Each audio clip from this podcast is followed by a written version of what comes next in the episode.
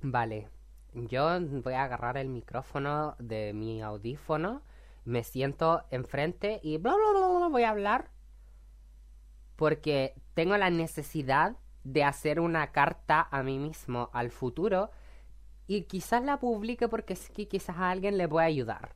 Vale, vale. Siempre que estáis como conociendo a una persona, te preguntáis a ti mismo, ¿será?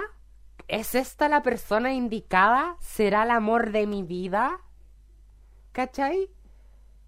Y no sé si a ustedes les pasa, pero yo idealizo un montón a mi pareja. Como que viene una persona que me parece netamente súper atractiva y veo que es súper simpática y como que lo siento muy mutuo, entonces yo digo, ya, aquí es, me lanzo, ya, aquí es, me caso, el, el amor de mi vida, vamos a tener tres hijos y me paso por alto cualquier cantidad de red flag, pues weona. Como que digo, ya, aquí esta persona es porque me mostró una cantidad de afecto mutuo y ya, y listo, y voy a hacer que todo el resto de cosas que no me he fijado, como por ejemplo las red flags, actitudes mínimas, aspectos, cualidades, habilidades mínimas que debe tener tu pareja, me las paso por la raja y digo, ya, no, vamos a hacer que encaje, weona. No, si vamos a agarrar el de la galleta y la wea tiene que encajar. Esta persona tiene que encajar porque ya me mostró, weona, un interés mínimo. Vamos, Chile, golazo. Pero la respuesta a mi niña es no. Por ahí no va la cosa.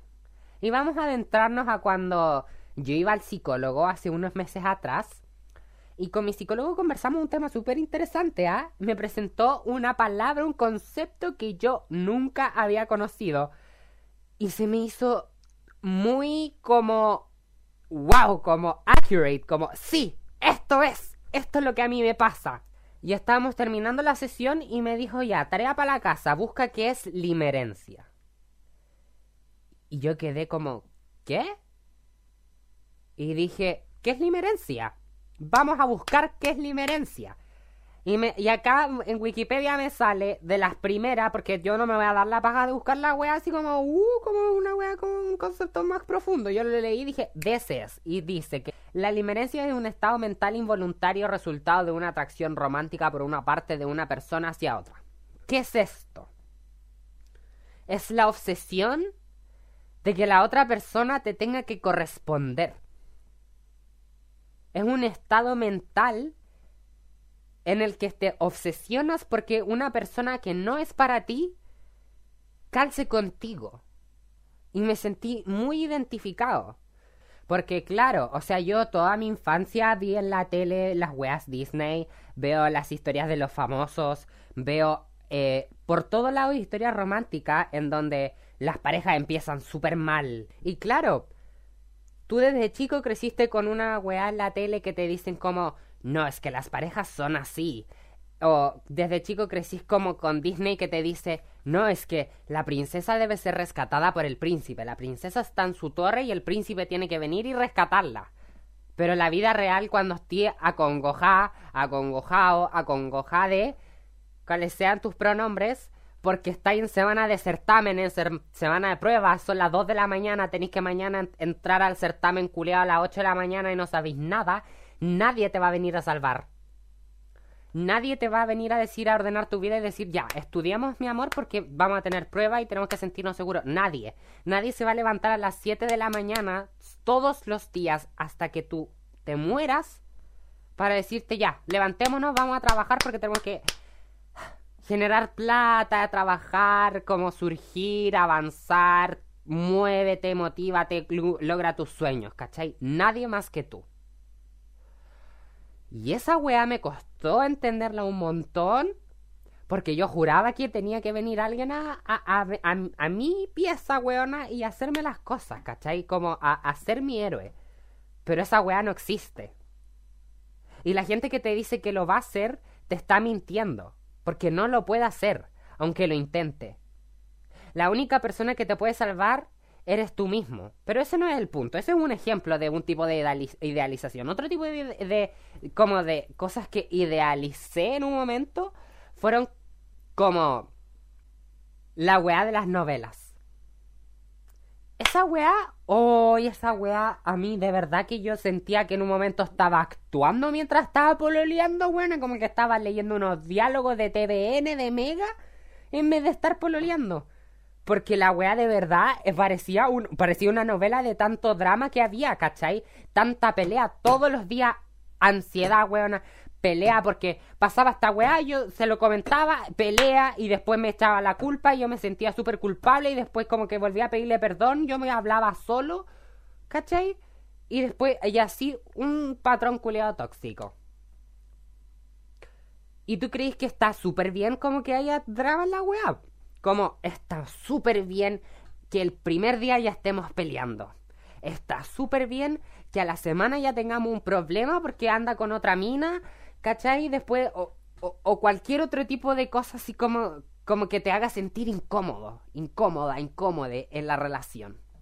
Cualquier tipo de weá como, ah, claro, o sea, las novelas yo los veo y yo veo a todo el mundo así, entonces, no, mi amor, obvio que está súper bien. No, no le está. Una relación no se tiene por qué sentir así. Las relaciones no son un dolor constante. O sea, sí, hay pelea, hay drama, pero no tienen por qué estar presentes todo el día y hacerte sentir como que esa persona en cualquier momento agarra sus cosas y se va, ¿cachai? Y estar ansiosa, ansioso, ansiose. Siempre porque sentís que esa persona en cualquier momento agarra sus cosas y se va, ¿cachai? Eso no está bien. No está bien que de repente esa persona vuelve de la nada y te da mucho cariño, mucho amor, y después cuando se va sentís que en cualquier momento se puede ir para siempre, que nunca más va a volver, como tener inseguridad al vínculo, a la relación. ¿Cachai? Y tú te quedáis ahí por culpa de la limerencia por culpa de la obsesión, de la idealización de que tú crees que esa persona encaja perfectamente con quien tú estabas buscando, porque en un momento de la relación, cuando empezó, te demostró amor mutuo y te hizo sentir muy en las nubes. Y te promete y te palabrea y te dice cosas bonitas y te acaricia el ego y te dice cosas que nunca nadie te había dicho antes. Cosas como, me encanta me encantan tus videos. Me encantan porque eres súper bonito y chistoso. Me encantan tus fotos. Me encantan tus fotos porque tu carita es demasiado preciosa. Y me encantáis. De verdad, no sé cómo puede existir alguien tan bonito como tú. Mentira, weón. Eso es algo que si te dais cuenta perfectamente te puede decir un amigo. Pero como tú creís que esa persona es como el amor de tu vida, tú decís como, ya, vale, aquí la tenemos, tenemos la jugada, golazo, mierda. Y no siempre es así. A veces las cosas empiezan demasiado intensas y tú de cierta manera sabís dentro de ti, aquí no es la wea. Pero dentro de tu mente ya instalaste esta idealización ya estáis en la limerencia que cuesta salir de ahí y decir, no me puedo despegar de esta persona porque algo tiene que eh, hace que, que yo sé que en cualquier momento puede mejorar. Yo siento que en cualquier momento va a volver y va a mejorar y todo va a estar súper bien como antes y me va a empezar a tratar lindo como antes y vamos a tener hijos y nos vamos a casar y vamos a llegar hasta que seamos viejos hasta el infinito. Y no. Eso nunca pasa. El tener que esperar, o sea, por amor, como mendigar, mejor dicho, que sea una espera muy larga, por algo mínimo, ¿cachai? Algo mínimo que perfectamente te lo podéis decir tú al espejo todos los días, o que tu mejor amigo, mejor amiga, mejor amiga te puede decir porque yo a mis amigos les digo, oye, eres muy bonito, muy bonita, muy bonite. Me encantas.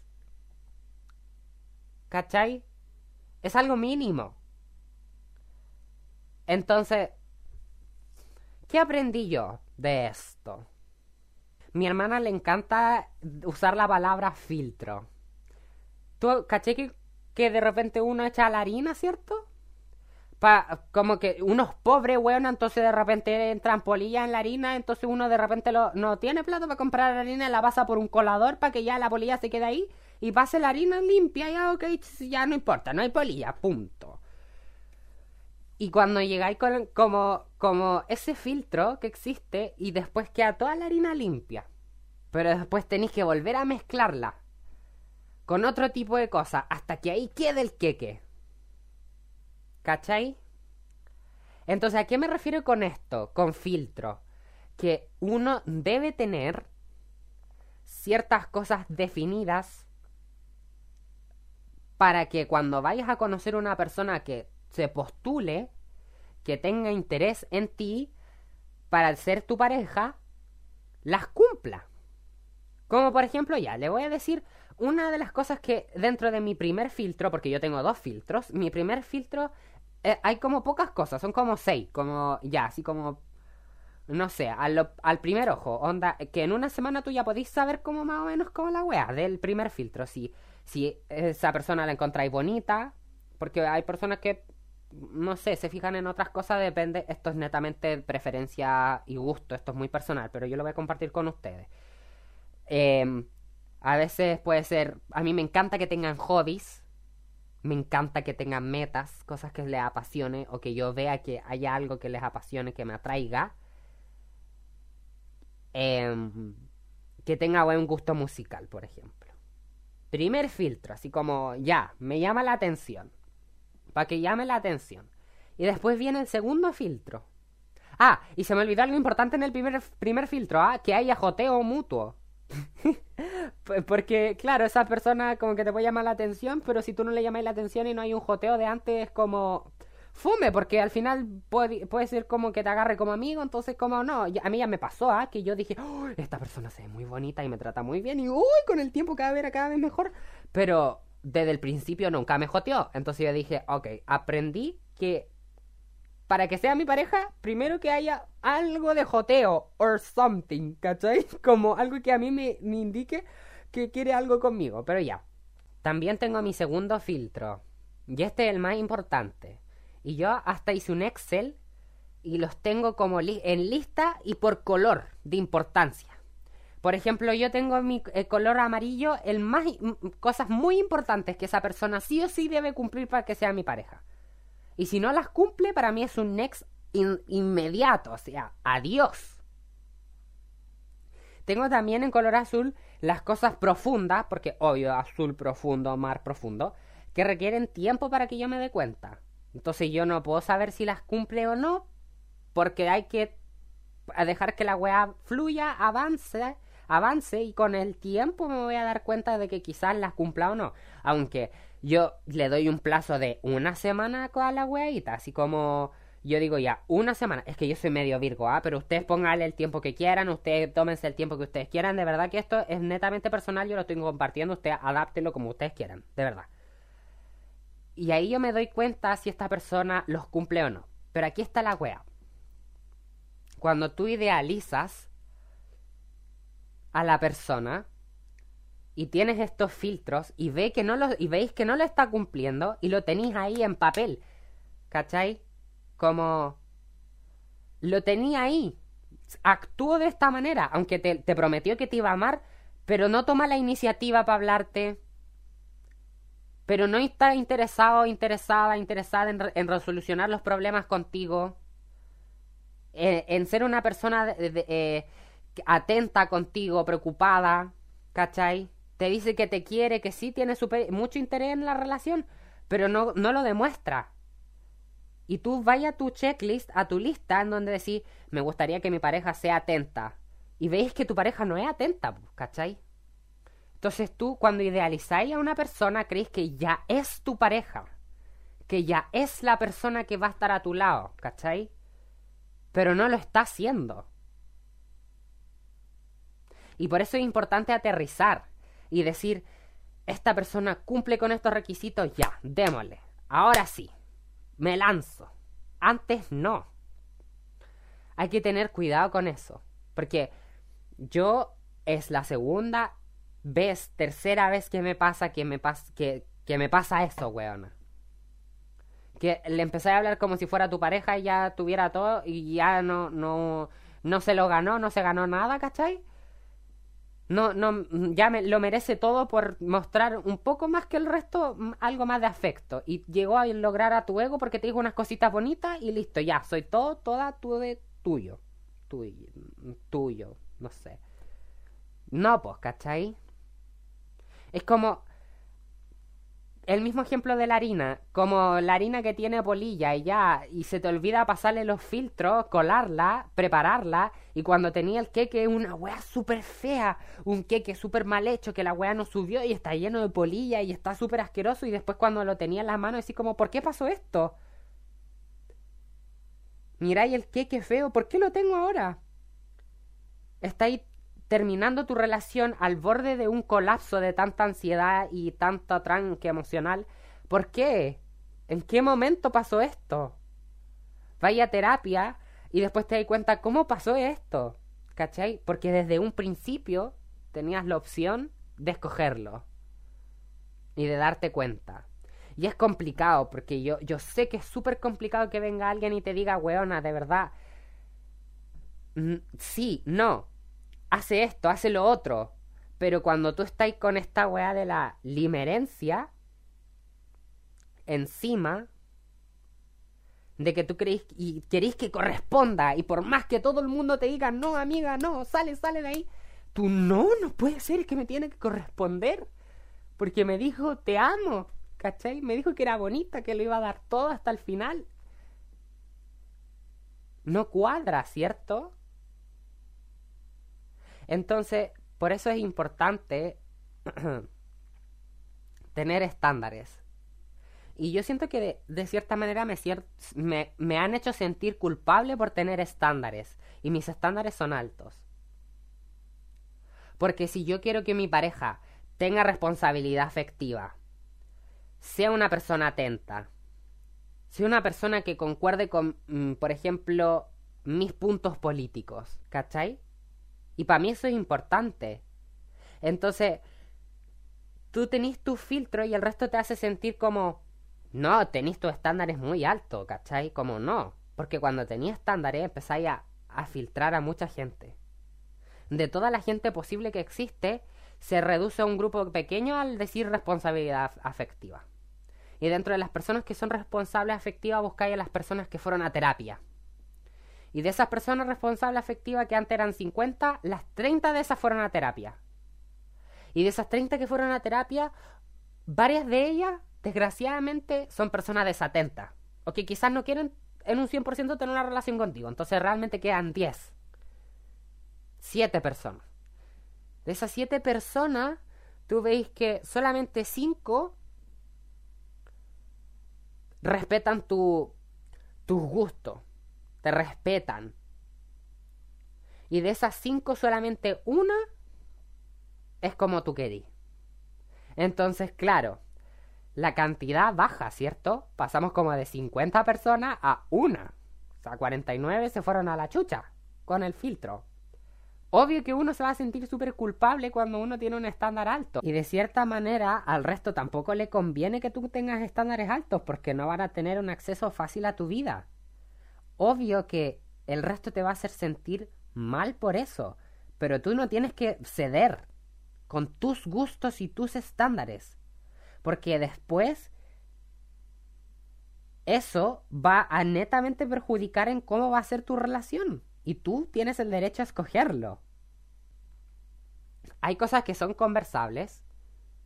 Sí, hay cosas que son conversables, hay otras que no son conversables, otras que no son solucionables. Una cosa que no es solucionable es la falta de interés. Si una persona no te muestra interés, a la primera agarráis tus cosas y te vais, ¿cachai? Porque uno le encanta pensar en la persona que uno conoció, de la que uno se enamoró. En cualquier momento va a volver a ser así y no lo va a volver a hacer. Las cosas no vuelven a ser así el interés cuando se pierde, se muere el amor, se muere todo, ya no no no vuelve. Y lo único que puede hacer uno es agarrar sus maletas, mirar con la frente bien en alto e irse. Sin arrastrarse, ¿ah? Porque uno piensa en el futuro de uno mismo. Uno se tiene que enamorar del futuro de uno. Porque si no te enamoras del futuro, desgraciadamente vas a escoger una persona incorrecta que no cumple con las cosas mínimas, pero te dio y te entró tan fácil a tu vida solamente porque te dio una mínima cantidad de afecto y tú ya querías un futuro con ella, cuando quizás esa persona no, y tu futuro se arruina. Piensas en la en el placer a mínimo plazo, a corto plazo. Pero no piensa uno en cómo se proyecta uno con la pareja. Entonces sí, el resto te va a decir, ¡ay, qué exigente! Está súper mal ser tan exigente. Pero nadie te va a ir a agarrar del brazo y te va a decir, vamos, vamos que se puede. Cuando estés llorando porque tu pareja no te quiere. Porque pasaron seis meses y te cagó y, tu, y tuvo todas las red flags del mundo, esa persona te las mostró. Pero no, ¿cómo vamos a tener exigencias altas, cachai? Chao con esa wea.